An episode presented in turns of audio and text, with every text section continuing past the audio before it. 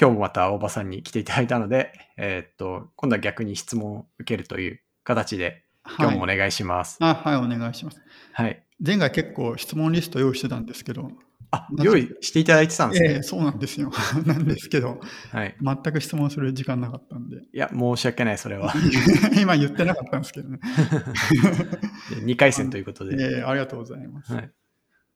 で、えーっとですね、はいい、や、えーそもそもなんですけど、はい。僕、一応、あの、在籍はアメリカで被ってるんですけど、山本さんと、そうですよね。あの、多分全く会ってないんですよ。そうですね。何年から何、いつからいつまでいたんでしたっけ？僕はですね、2016年の10月にあの入社して、で、翌年の2017年の6月には退職をしてます。あそうですよね。はい僕がイギリス出張最初に行ったのが2016年の夏うんうん。なんで、はい。だからまあ、そっか、いちょっとだけ、うんあーいいい1、2ヶ月帰ってきたんで、日本に。その間だけはかぶってたけど、全く接することもなくって感じですね。そうですね。あの、想像のチャンチャンネルとかに大場さんのアイコンとかがあったので、えで、えっと、あとは多分、その石川さんとかが、なんか、あっての実装の時とかの。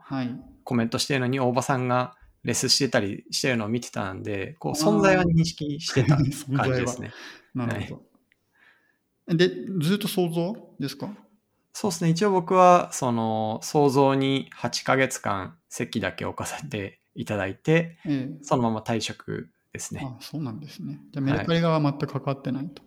そうですね。あの、なんだろう、好奇心の赴くままにウィキを読んだり、メルカリ側の人と交流したりとかはしてましたし、あとなんか、あの、メルカリのこのチームどうみたいなオファーもらったりとかもしたことは、社内にいるときにあったんですけど、はい。基本的にはずっと想像にいました。そうなんですね。そうなんですよ。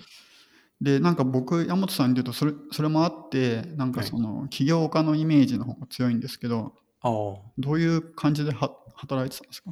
あの、社員時代ですよね、社メルカリ員時代。なんか意外と謎かなと思って。いやー、多分誰にとっても謎じゃないかなと思ってて、ちょっとあの、横道それるんですけど、僕が起業した時に、なんか、メルカリ出身であるみたいなことはあまり言いたくなかったんですよね。うん。それはメルカリにいる時に何もしてないじゃんと思ってて。うん。で、そう思ってたら、なんかメディアとかは僕をメルカリ出身だって書きたがるというか、あの、書いていただく機会があって、それを見た、こう、名もなきツイッターの人たちから、こいつで何やったんみたいな、あの、あのコメントをいただいたりすることがあるぐらい、えっ、と、まあ、正直自分でもそう思ってたぐらい、あんま何もしてないんですよね。そうなんでももうちょっと真面目に回答すると、なんか初めは、あの、想像入って、あってのチームのプロダクトマネージャー。で、当時入社した時多分40人ぐらいはいたんじゃないかああ、なっていうふうに。もうそれくらいいた時か。はい。そうですね。でも PM みたいな人が10人ぐらいいて、うんなんですけど、なんか全員結構ジュニアというか、経験がないですみたいな人が多かった記憶がありますね。はい。で、メグさんとか、うん。あの、がいらっしゃって、で、その上が松本さんみたいな。うん。そういう感じで入って、アッテに入って初めにやったのは、なんか、松本さんが、その、アッテをサービスプラットフォームにしたいみたいな話を、こう入社した次の日とかに受けて、まあどういうことかって言ったら、アッテってあの、ローカルのマッチングをするじゃないですか。はい。でそうすると、ローカルなので案件の数とかがすごい少なかったり、うんえっと、マッチングがそもそも起きにくいっていう問題がメルカリと比べてあって、うんうんじゃあそれ解決するためにみたいなので、あの、例えば地域で英語のスピーキングレッスンをやってるような人と、えっと、じゃあ渋谷のカフェで待ち合わせて3000円でレッスン、えーしますみたいなのが案件としてリスティングされて、それをユーザーが買ってマッチングして実際にやるみたいな、なんかそういうサービスがいっぱい増えるようにしたいっていうので、こう提携、そういったサービスをあの提供している会社と提携をして、まあ、あっての中に案件を増やそうみたいな話を、あ聞いてーなるほど。はい。じゃあそのために何ができるか、ちょっとゼロからよろしくみたいな感じで、えーっと、僕が初めの仕事をしてましたね。あ、そういうことやってたんですね。そうですね。なんで、ビズデブっぽいというか、結構スタートアップとか、あとは、まあ、あの、中小企業でそういう、なんですかね、英語のレッスンやってるとか、子供のレッスンやってるとか、えーそういう事業者さんに、まあ、あってに掲載してもらうような働きかけ、ビズデブをして、えーっと、まあ、大体話がまとまりそうなのが何社かあったんですけど、うん。なんか個人的にあまりそれ、なんだろう、お客様が望んでることなのかな、みたいなのが、腑に落ちなくって、えーっと、まあ、結果こう、ふわっとなくなった気がします。ああ、そうなんですか。ふわっと。ふわっとなくなってた気がします。へへはい。なんかその頃って、例えば松本さんとかと結構バチバチやり合ったりとかしたんですか？そうですね。なんか、あの、まあ、バチバチというか、単純に、こうまあ、松本さんがやりたいことがあって、で、僕は、えー僕で、その、それこそ会ってって当時、N1 インタビューとか、ユーザビリティテストとかほとんどされてなかったんですよね。で、僕はなんかあ会ってってて人と会うんで、なんかユーザーと会うことが簡単にできるサービスだったんで、なんか自分でサービス使って、本当30人とか40人のユーザーと実際に取引して、で、その時にちょっと10分、15分お話聞かせてもらったりとか、ユーザビリティテストさせてもらって、あっての課題をこう、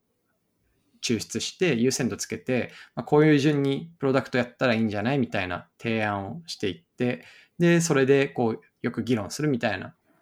のはいっぱいありましたね。うーん、なるほど。はい。なんとなくイメージできました。まあ、ででも真剣に頑張ってたとは思います。真剣に。うん真それ。で、えそれでそのままゆ、えっと、育休に入って、あ、でもそっから、えーっと、もうちょっとあって、あ、他のプロジェクトが？そうなんですよ。アッテをやりました。で、その後、うんアッテをウェブでも展開したいっていうので、あウェブ側の PM してチーム作ってやるってのが、えー1、2ヶ月挟まった後に、うんなんか海外向けの事業を作るっていう、そのまあ、創造のプロジェクトが立ち上がって、で、その時に、その、そっち側のチームの PM として入ってて、そのチームが結構豪華だったんですよね。うんあの、エンジニアが、えっと、初代創造 CTO の鶴岡さん。はい。で、iOS、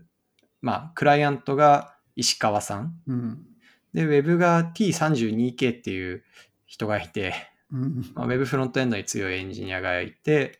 で、デザイナーガイさんで PM 僕みたいな。おーなんかもう、ベスト。めっちゃいいチームやんと思って、海外向けのプロジェクトで、あの、それこそリサーチやったりとか、あと実際にプロトタイプ作って向こうに持っていくためのプロダクトを作ってっていうのを、まあ、その小さいチームで一緒に、で、そこの仕様を基本的にリードして作るみたいなのやってたんですけど、そこも3ヶ月ぐらいでクローズしちゃって、なくなったんですよね。あの、要は当時メルペイの流れというか、あの、共通 ID とか共通決済基盤を作るっていう、えーっと、流れがあって、で、そこからメルペイに発展していくんですけど、そっち側に注力するっていうことになって、プロジェクトクローズになったタイミングで僕は辞めたっていう。あそうなんですね。そうなんですよ。僕、想像は、あの、立ち上げから10ヶ月くらいはいたと思うんですけど、はい。その後のことを全然知らなかったなって今思いました。いや、確かに。でもその後もね、想像ってメルチャリやったりとか、ねやいろいろやってましたよね。ね、カウルやったりとかなんかいろいろあったんで、まあいろいろありましたよね。うんそう、それでなんか僕ちょっと不思議に思ったのは、はいあの、さっきもちょっと言ってましたけど、前回の収録の時に、はいチケットを全部読んだって話されてたじゃないですか。しましたね。はい。で、でも想像をずっとやってたのに、メルカリのチケット読むのはどういう意味があるのかなっていうのがちょっと思。ああ。まあなんかもう少し大きい意味合いというか、プロダクトマネージャーとして、やっぱその、まあ、当時のモチベーション、今も変わんないんですけど、やっぱ偉大なプロダクト作りたいなっていうのが、そのメルカリに入ったモチベーションでもあるし、今も起業して会社をやってるモチベーションでもあるんですよね。はい。でも、どうやっていいのかとか、そのメルカリほど急激な成長したプロダクトってどうやって作られたのかって、その後ろ側って本当謎だなって思ってたんですよ。それはメルカリが立ち上がっって直後ぐらいに僕も一回起業しててうまくいかなかった経験があったんで、うんなんだろう、その、プロダクトってどうやったらうまくいくのっていうのに、答えがこじ自分の中でこう、腹にはまるものがなかったんですよね。うんでそのためにも、そのリサーチというか、一番うまくいってる事例を知りたいっていうモチベーションで、メルカリのチケットは読んでました。あなるほど。はい、中にどうせ中にいるからそうですね。読めるものまあ読んできみたいな。まさにまさに。で、ウィキとかもすごい充実してたんで、そのメルカリでどういうグロースの施策があってとか、あとあの US でこうすごいバズってランキングめちゃくちゃ跳ねたりとかしてたじゃないですか。はい。あれってなぜ起きたのかとか、そのホワイというか根源をたどるっていうことを、まあもう半ばライフワークですよね。うんとしてずっとやってましたね。それでかなりじゃあ学びがあったと。そうですね。なんか、まあ一個一個やっぱ再現性ないこととかも多いなとは思うんですけど。そうですね。メルカリ自体がね。全然再現性ないなと思いつつも、なんか抽象度を上げていくと、いくつか、その、なんだろう、再現性があるというか、科学できそうなことはあるなと思ってて、うんそのうちの一個は、やっぱりこう、初めほど、だから創業者のグリップってものすごい重要だなって思ったんですよね。はい。それは会社のガバナンス上、しっかりこう、議決権を持っている人が、えーっと、ものすごい意思を込めて、プロジェクトをやることだったり、細かいところまで、まあ、口を出すかどうかは別として、頭に入っている状態を作るとか、まあ、あとはその、ね、それこそあの、プロダクトのプッシュ通知のワンラインすら見てるし、えーっと、プロダクトのアーキテクト全体についても、まあ、全ては理解してなくても、概要は知っていて、その課題とか逆に強みは何かっていうのをちゃんと外に語れる状態にはなってて、え大きな問題に対しては自分でも判断できるようにするとか、なんかそういう様子がチケットの節々から感じられていて、えー面白い。で、僕はなんかちょ当時のモチベーションとしては、この資金調達とか組織作るとかって自分でやるよりも得意な人にやってもらった方がいいじゃん。で、僕はプロダクトに集中したいなって思ってたんですけど、それが要は甘えだなっていうふうに思ったんですよね。チケット飲んでて学んだんですね。そうなんですよ。あ全然違うわって。違はあう、これ覚悟というか、全てをやる覚悟があるからこうなるんだっていうのがそうですよね。一番の学びでした。うんいや、本当大事だと思いますね、そこ。なんでそこからの方が個人的には自分の成長角度って意味では上がったんじゃないかなとか、まあ、気にしたことないですけど、なるほど。うん、思いましたね。じゃあ、あの、なんか、あの、世の中のためになるプロダクトを作りたいっていうのはずっと前からあって、はいで、。メルカリ入ったのもその選択肢の一個。そうです。で、リーザ入ってみたら、はい。もうちょっと覚悟覚悟が足んなかったなって感じだったって感じですかね。そうですね。もちろんメルカリの中でうまく立ち回ってプロダクト作るっていうのも、その、やりたいなって思ってたんですけど、うんなんだろう、それで自分が出せる影響の力ってあんま大きくないなって思ったんですよね。うんまあ、苦手というか、その、すごいすでに固まった組織の中に自分を合わせて、こう、信頼関係ゼロから構築していって、で、まあ、権限をうまく獲得したり、責任を負える状態を作っていくって、結構、個人的には遠い道のりに思えたんですよね。うんまあ、それよりは、もう本当ゼロから覚悟を決めて、一回会社作って、本当やりきるぞって決めてやった方が、まあ、僕にとっては良い道だなって思えて、やめました。なるほどね。はい。そこにちょうど育休が入って、で、うあでや辞めるっていうのはそのタベリーっていうアイデアを思いついたから辞めるっていうよりかはあれですか？どっちが先ですか？ああ、でも結構まあ混ざり合ってるんですけど、やっぱりそのタベリっていうプロジェクトをやって可能性を感じたからっていうのは大きいですね。うんそれこそやっぱ不安があったんで、子供もちっちゃいし、みたいな。そうですよね。んすごいですよね。その育休のタイミングで起業っていうのねえ、本当にね、迷惑ばっかかけて。頭が上がらない奥様ねえ、本当に奥さんに。そそれでタベリーをじゃあ作って、はいで、まあ、しばらくやられてましたけど結局クローズしたじゃないですか。そうですね。で当初解決しようとした課題は、まあ、ある程度解決できたのかなとは思ってるんですけど、はいはい。どうどういう気持ちですか？すごいざっくりしてますけど。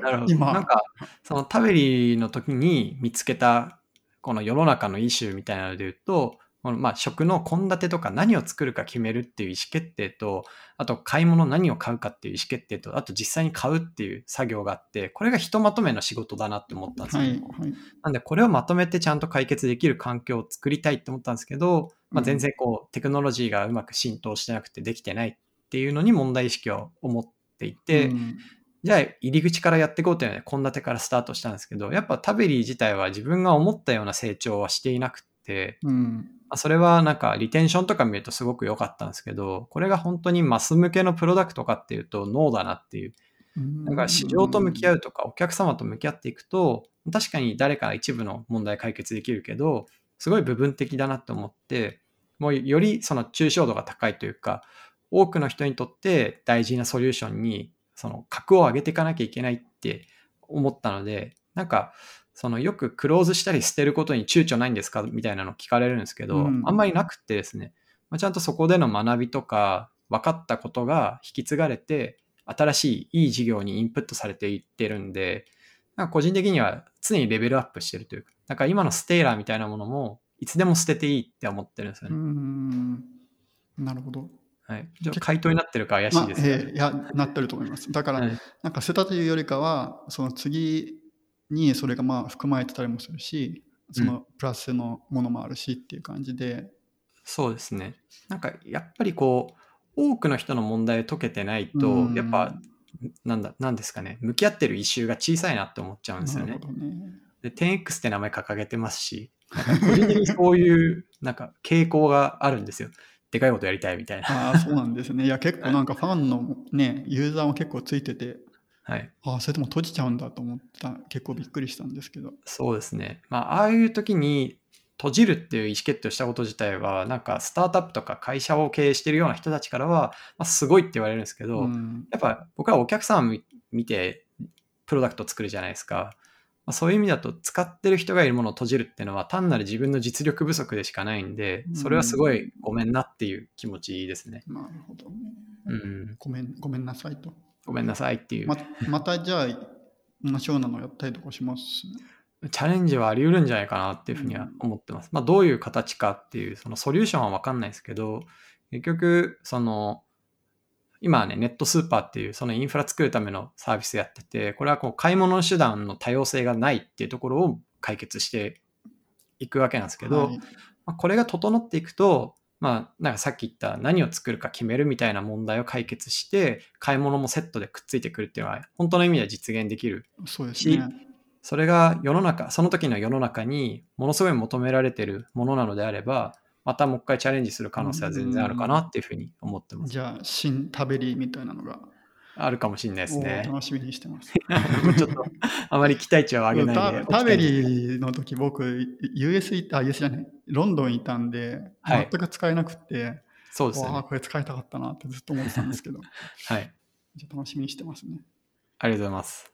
で、今はそのステーラーで、はいあと、だからアプリとしては今、伊東洋華堂と、はい。あともう一社出てます、もう一社。はい。そうですね。2社分出てて、まあちょっとまだ表に出てないものが後ろにたくさん控えてうんいるので、まあ、結構面白い発表がこれからできるかなっていう、そんなフェーズですね。プロダクトのラインとしては今どれくらいあるんですか？あのですね、プロダクトのラインっていう意味だと、プロダクトとプロジェクトって言葉をちょっと使い分けてるんですけど、はいその、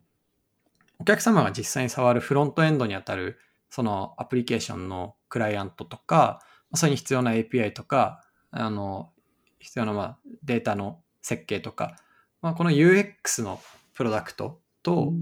あとはそのお店の方が使う、そのオペレーションを効率的に進めるためのアプリケーションとかシステムがあるんですよ。うんで、まあ、それ、ウェアハウスマネジメントシステムって言うんですけど、WMS 略して、その WMS のプロダクトと、あとは配送員が使うトランスポーテーションマネジメントシステムってあって、うんあ、そうか。TMS っていううん、これと、あとは在庫マネジメントシステムっていう、まあ、これ全部それぞれ、えっ、と、まあ、プロダクトラインとしては別で、うん。まあ大きく4つ。でかけるプロジェクトがあの例えば伊東洋華堂さんフレッシャさんえ A 社さん B 社さんみたいな感じで横に並んでいく。でそのプロジェクトごとにも、えーっとそれぞれちょっと別の機能があったりえーそれぞれのお客、そのパートナーさんにくっついていらっしゃるお客様が求めているものに応えるっていうう、んえっと、カスタマイズ、まあ、カスタマイズって言わないですけど、あの、なんですかね、まあ、開発があったりして、えーっていう感じなんで、まあ、大きいプロダクトラインは4つ。で、かける、そのチューニングというか、その最適化みたいなのが各プロジェクトで若干あるっていう、そんな感じですね。あじゃあ結構多いですよね。多いんですよ、すごく。20人でしたっけ、今？そうなんですよ。すごいですね。はい。よく回ってんの。そうなんですよね。エンジニア10名で CTO の石川さん入れて11名はい。っていう規模感なんですけど、やっぱひその一人一人がこうテックリードの経験があるというか、うん。なんで、まあ、テックリードってちょっとこれ聞いてる方の中には馴染みがない方もいると思うんで、あの補足すると、プロダクトマネージャーとかとその仕様の調整、その顧客に向けて価値があるものと、あとはシステム的な正しさと、その、えーっと中間点を探る調整をして、えーまあ、ある種良いプロダクトにするためにはどうしたらいいかっていう仕様の確定をしていくような役割を持ちながら、まあ、実装のアーキテクトというか、そういうものに落とし込むっていう役割を、うちだとテックリードっていうは？いあの形で あの位置づけてるんですけど、はい。まあ、テックリードをやったことがあるというか、テックリードみたいな役割をしていったメンバーしか今のところいないので、なんか、それぞれが一軍の賞みたいな感じで、一プロダクトとか一プロジェクト持ってるような開発体制なんで、すごいパラレルで走れるのが、うちのその人数少ないけど、結構スループットが大きく出てる理由なのかなっていうふうに思ってます。す。それであれですもんね、クライアントもサーバーも全部一人でやったりとか。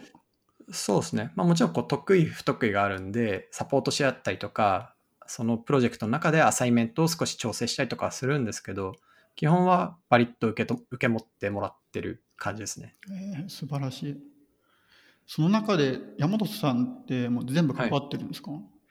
えっと、僕はもう今、プロダクトはほとんどその、まあ、細かい仕様の調整とかし、仕様書くとかしてなくて、はい。えっと、どちらかというともうちょっと大きい方針。えー例えばなんか、ある A 社さんから、A 社さんには、こう、既存でこういう価値をお客様に提供していて、じゃあそれって、その、ステーラーのプロダクトの中に組み込んだ場合、他のお客様に抽象度が高く提供できるような機能になるかとか、うんステーラーの価値を増やすことにつながるかとか、で、つながるのであれば、それってどういう優先度で取り組むべきかとか、新しくプロジェクトが走ってきた場合、これプロダクトのリソースの優先度的にはどうやって使うべきかみたいなのを、まあ、石川さんとこう調整するっていう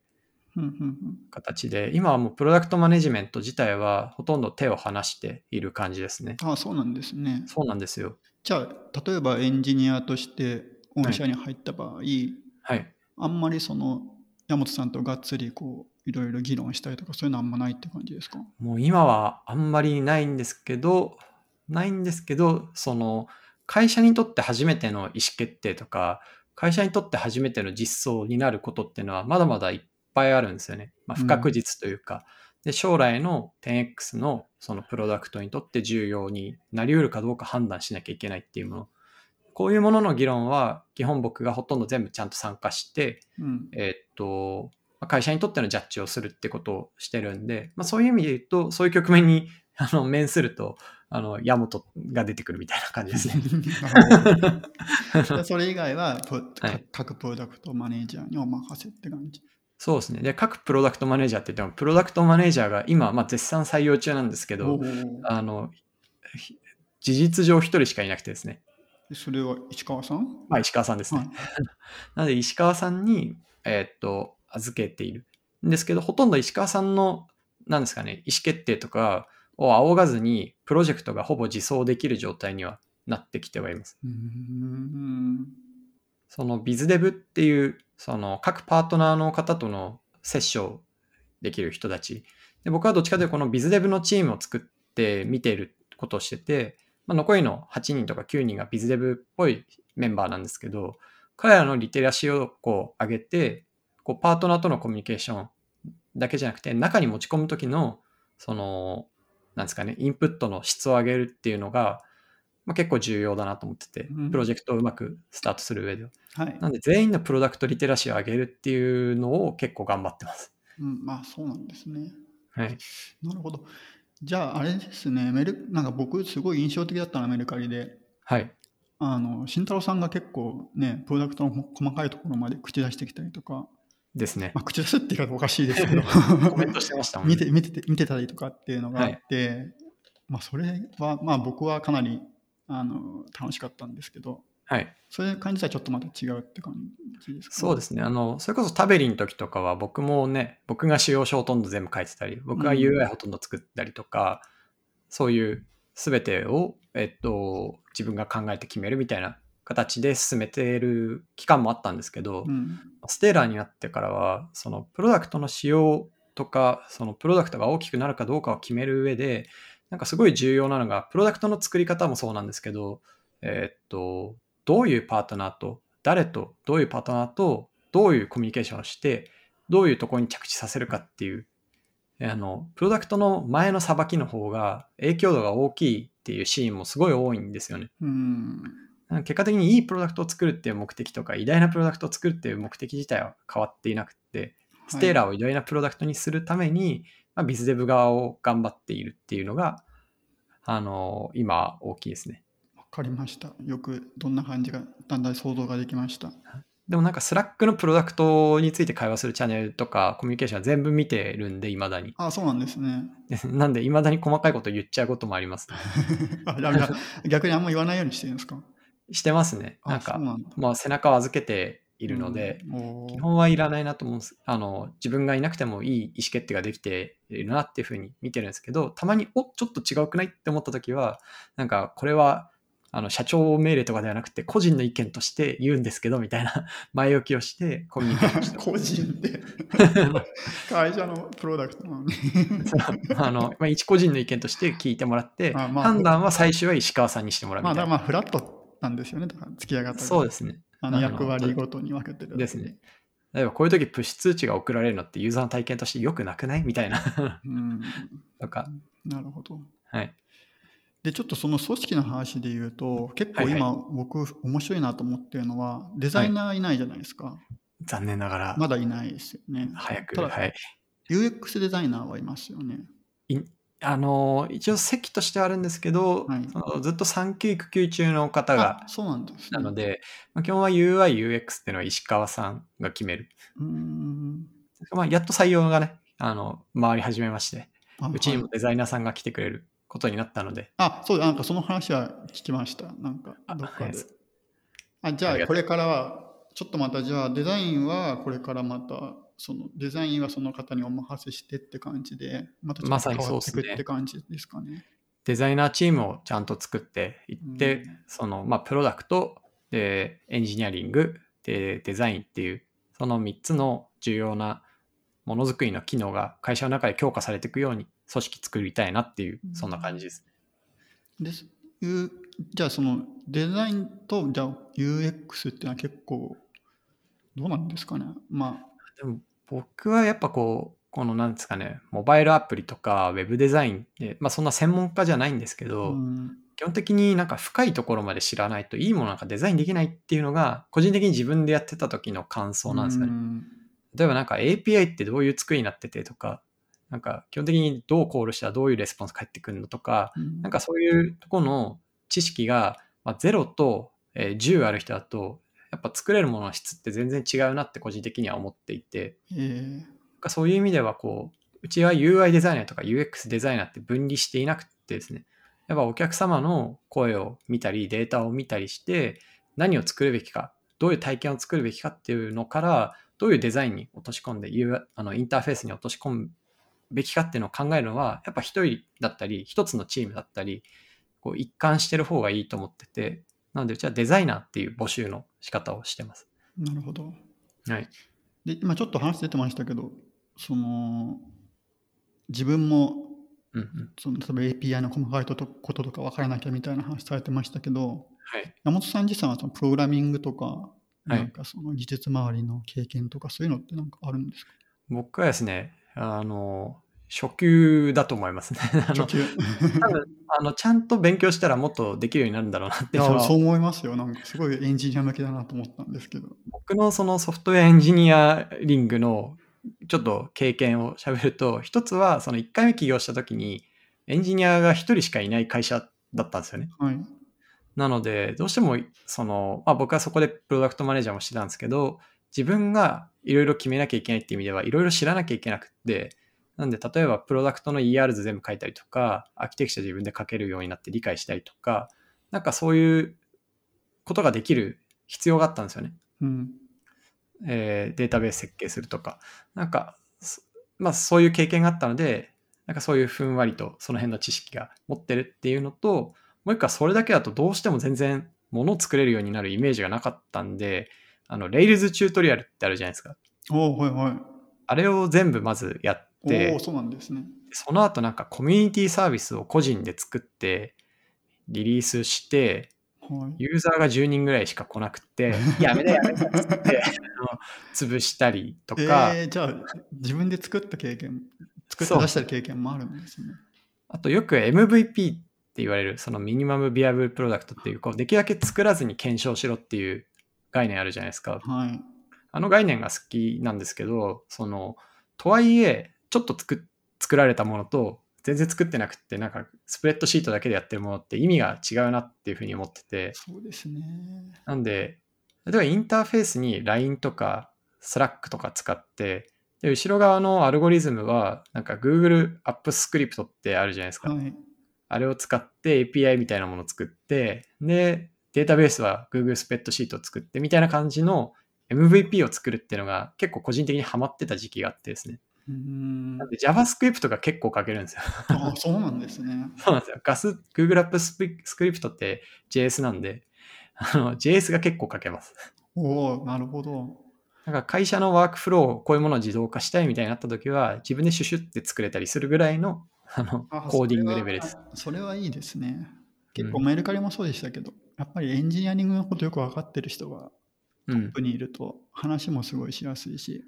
そうなんですよね。なんか技術的負債って何みたいな人と、ああ、なるほどね、こう、あの、ここ詰まっちゃうよねみたいな、分かってる。あとは、例えばデータベースでインデックスしないと遅いよねみたいな、こういうのが分かってるかどうかって結構違うなといやー思ってて、全然違いますよ。少なくともそこに対する感度は、まあ、めっちゃあるえーかな。素晴らしいですね。なるほど。これは、あれですね。なかなか一緒に働いたら楽しそうな感じで。だと嬉しいです。頼もしいし楽しそう。それこそあのメルカリいるとき、石川さんが本出したじゃないですか、SWIFT の。ああ、実、はい。実践実践 SWIFT 教本みたいな、なんか、はい。なんかあの本をもらって、石川さんのサイン付きで。もういいですね。で、えっ、と、Swift 書いて、なんかアプリも作ってみたんですよね。おお、iOS アプリ？そうです。もう画面が3枚プッシュしたら1に戻るみたいな、はいあので、ボタンがいくつかあってみたいな。なんですけど、まあ、この X コードマジ使いづれえとか、そういう気持ちにはもう劇的に共わかりま感できま。したたか。分かっちゃうんですよ。今度ね、新しく出た SwiftUI は結構もしかするとハマるかなって感じしますけど。そうみたいですね。えー、あそこまでやってんだ。それはいいですね。なんでまあ一通りその何をしようとしてるかっていうのは理解できるつもりだし、あとはなんか大きいその技術的なチャレンジを会社がでしようっていう意思決定には基本的にはもう僕は GO しか言わないみたいな。うーんえ、それい、それ今やる意味あんのとかは言った記憶がないですね。なんか1ヶ月間リファクタリングのためだけに開発止めようみたいな意思決定もめっちゃいいじゃん、やろうみたいな。すぐやった方がいいねっていう、そういうスタンスですね。素晴らしい。いいですね。いい会社だ。レバレッジのかかり方が全然違うじゃないですか。うんそのその後の。ですね。やったことないと分かんないなっていうのは思いますね。で、あと、はい。あの、これちょっと確かなんですけど、はい。なんかその僕、メルカリ働いてたのはコロナ禍前なんで、はいはい。割とそのデザイナーとかとがっつり、あうんうんイベントを合わせてやることが多かったんですけど、今、まあ、リモートワークになって、御社も確かはい。週1回うんでしたっけ、それ以外は週一回リモートなんですよね。そうですね。で、確か前に山本さんが、なんうんうんかその、やっぱりあフェイス2フェイスで集まんないといいプロダクト作れないみたいな話をどっかでされてたと思うんですけど、はいはい。その辺って今、どうこれは難しい問いだなと思って思ってたんですよね。うんなんかあの、うちの会社もやっぱり初めからコロナ始まるまでは、基本的に同じ場所に集まって顔見て仕事するのが一番いいって思ってたし、えっと、そこのメリットをうまく享受してきた会社だと思うんですよね。はい。なんですけど、その、リモートワークはリモートワークでいい面もたくさんあるなと思ってて、それは、あの、個人の作業時間をこう綺麗に確保しようと思ったら結構しやすいなって思うんですよね。うんうん。こうまあ、本当プログラミングというよりはエンジニアリングって創造的な仕事じゃないですか。そうですね。そういう意味だと、うん、集中する時間の確保が難しくなっていくことっていうのは、一個、あの会社が大きくなるデメリットだと思ってるんで、うんえっと、リモートの時は割とそれが確保しやすいなと思ってるんですよね。うん。他方でこうコラボレーションというか、誰かとこう何か気になった時にすぐ話せるっていう環境の良さみたいなのはまあ間違いなくあるんで、まあ、今はそれを両方、両取りできるように、まあ、一日は集まってコラボレーションに集中しようっていう感じにしてるんですけど、これがフルリモートでできるかっていうと、ちょっとまだ自信ないんですよね。うん。あとは、ひ新しい人を迎え入れた時のオンボーディングもちょっと不安だなとかは、やっぱりまだありますねうん全然顔も一回も見たことない人と仕事することになりますからね。そうなんですよね。まあ、ビデオ通話とかでね、やれれば十分っちゃ十分なのかなって思うこともあるんですけど、とはいえ、こう、日々変わるというか、不確実性が多い仕事をしていると、なんだろう、その、日々の大きな変化とか劇的な変化が起きた時に、お互いがなんか腹腹にはまるというか、のって、どうしてもこう信頼みたいな部分は必要だなと思ってて、はい。それをね、フルリモートで、その全く知らない人と作りますって言って、やりきれる自信はまだないんですよね。そうですよね。ねやっぱそのね、リモートで画面見ててもやっぱ情報相当ね、なくなってるし。そうなんですよね。まあ、僕、基本的にコミュ障なんであれなんですけど、はいまあ、仕事の時とかはね、そのデザイナーとかと本当に、それこそこここんな感じだ、いいいいかとか、こここうなっちゃうんだけどどうしようみたいなとか、まあ、PM とデザイナーとかと結構はいやってたんですけど、やりますよね。それをみんな今どうしてんのかなっていうのがすごい結構あの疑問に思って。多分、それをリモートでやろうと思ったらできるんですよね、今、ツール的には。うん。その、ちょっと今集まって、これについて話したいみたいなうん、声かけて、ピッて Google Meet 立ち上げて画面共有してやるとかは全然できると思うんですけど、ななんか、その、その1回目声をかけるハードルってやっぱあるじゃないですか。そうですね。そこを滑らかにするっていうのは今、まだそのデジタルだけでできるかっていうと、まあやってないだけっていうのもあるかもしれないですけど、ちょっと個人的にはまだ不安なんで、うん自分の学習含めて必要だなっていう。わかりました。あはい。とはですね、なんかお金の話もしようかなと思ってたんですけど、しましょ 時間があればもし。う。しましょう。あの、一時期、はい。その従業員に、まあ、スタートアップなんで、ね、はい今後その後の見ら見返りとして、まあ、ストックオプションを渡したりとか、うん株を渡したりとかっていう話はい。が、まあね、どうしてもやっぱ重要な。こととして挙げられてて、まあ、もちろんね、はい。そのすごいみんなで優秀なメンバーとうん。いいプロダクトを作れるっていうのはすごいベネフィットなんですけど、まあ、そうはそうも言ってらんないんでね。そうなんですよやっていかないといけないんで、はい。重要だと思うんですけどで大体普通のスタートアップってストックオプションを渡すと思うんですよ。そうですね。確かでもただ御社は 10X は生株なん？えっと、今はもうストックオプション、新宅 SO っていうのに切り替えてるんですけど、初めの十何人ぐらいまで、要は創業者じゃない人たち、もうかなりの人数、生株を持ってるっていう、そういう変わった会社ですね。へえそれかかなり珍しいですよね。だいぶ珍しいとは思います。それはどういう意図があったんですか？まあ、やっぱその事業じゃなくて会社作ろうっていうメッセージを出したいというか、まあ、ほん本当にそう思ってるんで、うんまあ、事業、事業を作るために会社があるんですけど、いい会社がないと事業が生まれないっていうのも正じゃないですか。はいだし、なんか事業よりもこう良い文化があることの方が、その文化の中から良い事業が生まれると思うんで、そういう意味ではこう文、なんだろう、文化を作る初めのメンバーほどやっぱ大事、大事だと思ってて、うんあの、ゆえに、その、そういう人たちには、えーっと、同じゴールにアラインしててほしいなって思ったんですよね。うんその、要は創業者って、こう起業して、いろんなリスクしてやって、株を持って、で最後、例えば M&A とか IPO とかすると、その株式に金額を評価がついて、資産を形成するわけじゃないですか。はいで、えーっと、まあもちろんそれはそれで、ね、リスクを取ったからっていう側面はあるんですけど、創業メンバーというか創業初期のその十何人っていう方々も、やっぱ相応のリスクを取ってきてくれているので、うんまずはそれに報いたい。なんか彼らにもちゃんと資産が形成されるようにしたいっていうのがうん個人的な思いと、あとはストックオプションの時ってその機会がめちゃくちゃ限定的だったり長かったりするんですよね。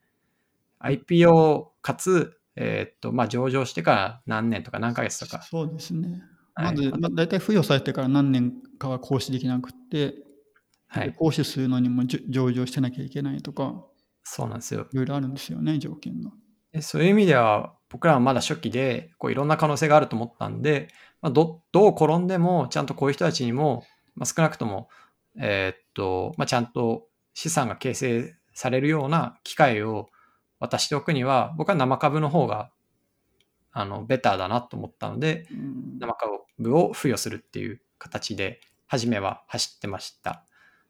はい。でただ、他方でこれフェーズ論だと思ってて、僕らもこう事業が結構うまく転がり始めて、まあ、やっぱこう上を目指せる立場になってきたなと思ってるんですよね。うん。まあもう本当に言ったら上場を目指すっていうことが現実的にできるような会社になってきて、まあそうするとさっきのあの論点だった、ね、M&A の時はストックオプションってほとんど紙くずになっちゃうみたいなリスクは結構今低く消せてると思うんですよね。ああ、なるほどね。じゃあそういう意味だったら生株だろうが SO だろうがあまり変わんなくて、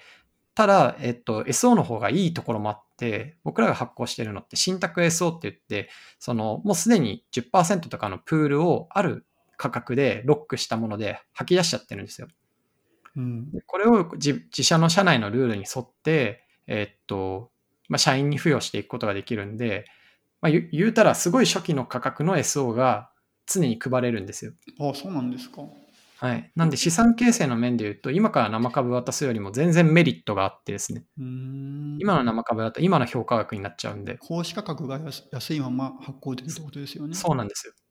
公式価格、そうですね。まあ、現時、うん、ですね。なんで、まあこれで例えば上場して株価100倍になったとしたら、差額が大きく取れるんで、うん。あの資産形成の面では、生株を渡すよりもしあの信託 SO の方が今は金銭的メリットを作りやすいので、あの今は完全に信託 SO を配布するっていう感じでですね。はい。生株だと、しかもあれですよね。なんか、税金がその場で発生発生するんですか？あの金額感とかによるんですけど、その未上場企業の生株って評価はいくらなんだっていうのをうん都度なんか少ない情報の中から考える必要があったりして、でそれを委託するってことにも実は結構大きな金額がかかったりするんですよ。うっんていう意味では、その渡す側ももらう側も結構今メリメリットというかメリットが受けづらいタイミングなんですよね。はい。あの、10X の今のタイミングがってことですね。そうなんですよ。はい。だから僕らも会社としてフェーズが1個上に上がったので、まあ、そのタイミングに、えーっと、うちにあるリスクを取って入社してくれる人と、まああとはそれに対して報いることができるベストの制度は何かって設計して、再設計して、今は信託 SO みたいな感じですね。あなるほどね。はい。結構いろいろ考えられてるんですね。そうですね。まあなんかやっぱこう全員が同じゴールに走りやすい環境を用意するというか、構造とかアライメントを考えるっていうのが、僕は結構経営者の仕事かなと思ってて、うん。構造が間違ってる中で、俺は頑張れっつって、ただ、こう、なんですかね、馬を無知で打つみたいな、あの全力で走れって言って走るかっていうと、ノーだと思ってるんで、えそのアライメントにすごい気を使うっていうのは、ビジネス作るときも、そのプロダクト作るときも、あとはこの会社作るっていう意味でも、自分がすごくケアしてることです。結構そのエンジニア、まあ、僕もそうだったんですけど、メルカリ入った時、ストックオプションが何年か全く分かってなくて、ですよね。で言われるがままにもらったんですけど、はい。その今の山本さんの考え方とか、今はこういうフェーズだからこうしてますっていうのは結構説明とかするんですか？そうですね。あの、まず会社の中にドキュメントをしっかり残してあって、ホワイ信託 SO みたいなっ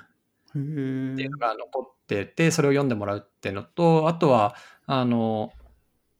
こう定期的にやってるわけじゃないんですけど、えー入社のタイミング、入社される際に、えーっと、オンボーディングで説明をするっていう。なんで、全員にこう、あの、 financial literacy というか、うん。金融って社会から見たらソフトウェアなので、まあその金融っていうソフトウェアを理解してもらうっていう機会は、とあの積極的につくようにしてます。金融はソフトウェア。金融ソフトウェアなのにソフトウェアエンジニアが金融のことをあまり理解してないと。そうなんですね。まあ、あのソフトウェアエンジニアだけじゃなくて、やっぱり金融のリテリリテラシーって、どこかこう、日本だと教育が遅れてる部分があって、小難しいし、ね勉強した人が独り勝ちしちゃう世界になっちゃってるんで、うんまあ少しそのハードルを下げようっていうのは意識的に取り組んでますね。ああ、それは素晴らしいですね。結構じゃあ、あまりその辺理解されてないで来る方も結構多いですか、最初は。まあそうですね。こう、特にこのスタートアップっていう環境かける、その金融、ファイナンスって、めちゃくちゃ特殊なんですよ。うん。えーっと、レバレッジめちゃくちゃかかる。うん、で、その時に取るリスクは、まあ、実は金銭的なリスクっていうよりは、時間的なリスクをかけるっていう。形になっていて、すごい特殊なんだけど、レバレッジが半端ないみたいな。えで、これを経験経験したことがある人は、ほとんど成功者だけなので、成功者の数ってものすごい少ないし、基本的にはね、あまり多くの人にその分配するよりは、まあ、成功者はできるだけ自分の利益を考えたら、一人で取った方がいいんで、リテラシーを配布していく、なんていうんですかね、インセンティブというか、もうないんですよね、あんまり。そうですよね。構造的には。なんですけど、僕はそれがあんまり良くないというか、会社でかくなるのが一番なんで、まあそういう意味では全員がうまくアラインしてた方が良くね？って思ってやってる。素晴らしい。もうちょっとね、みんな、僕も全然まだわかんないですけど、はい。まあ、特にスタートアップ目指し入ろうっていう方はね、やっぱいろいろ株のこととか勉強して、まあ基本的なことでも分かってから検討するのもいいなと思いますけどね。そうですね。なんか多分これ上場株取引ではこう勉強できないことがあって、うん、スタートアップって1年目に入るのと2年目に入るのだと多分最終リターン10倍違うとか100倍違うって全然あり得るんですよね。ありえますね。それが時間的リスクって言ってるところで、えもちろん紙くずになるリスクもあるんですけど、なんかそこがうまく理解されていて、自分のキャリアと結びつけたときにどうすべきかとか、そのその会社に用意されている機会といろんなものでこうポートフォリオを組んでみたときに、スコアが高いのはどこかみたいな考え方を、まあ、みんなができる方が、こうスタートアップで働く人たちの幸福度の総量は上がるかなっていう。そうですね、うんぞ上場してみたらあれみたいなのもあっても、ありますよねあります。あると思いますよね。そうなんですよ。僕は目論見書というか、あれにうちの社員の名前がいっぱい載ってるっていうのは超クールだなって思うんで、あそこに乗るんですよね。そうそうそう。何人かはすごい載ってくると思いますねで。すね。あじゃあちょっとその目論見書が出るの楽しみにしてますね。はい。頑張ろう。じゃあもうそういう意味では今はもう本当あの M&A とかはい。あの売却とかじゃなくて上場を目指してるって感じですよね。そうですね。もう初めから M&A とかは全然目指してなかったんですけど、うんまあ可能性としてね、なかなか切り切ることもできなかったんですけど、今はまあもうそんな考える必要はないというか、まあ高みに行きたいなっていう。高み、なん何の高みっていうか、社会的な器になりたいなっていう。ええええそうですね。わかりました。ありがとうございます。ありがとうございます。いろんなあの楽しみな話をいろいろ聞きました。いや、しなんか質問の角度が素晴らしくて、あ そうですか。気持ちよく あの話してしまいました。なんかいやもう今までもさ話したことが多いかなと思ってたんですけど、はい。なんかね自分がもしそのねスタートアップ入るとしたらこんなこと聞くかなっていうのをちょっと中心に聞いてみた感じですけど。いや、でもその大場さんが入るとしたらどういう点をジャッジするかっていうのは、すごくいい視点なんで、本当これいいポッドキャストになるあなって思い本当ですか。それだと嬉しいです。嬉しいです。はい。はい。では、今回こんなところですかね。はい、僕からは大丈夫です。はい。いや、ありがとうございあました。ありがとうございました。